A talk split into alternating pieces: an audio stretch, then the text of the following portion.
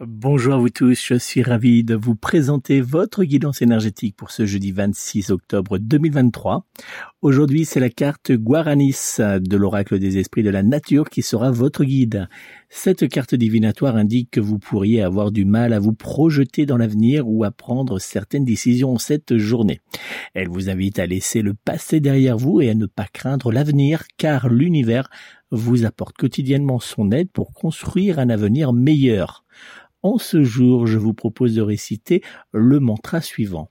Le passé appartient au passé, aujourd'hui j'ouvre mon cœur et mon esprit pour accueillir le positif que je mérite. Si cette guidance vous a plu, n'hésitez pas à vous abonner, à mettre un like et à laisser un commentaire.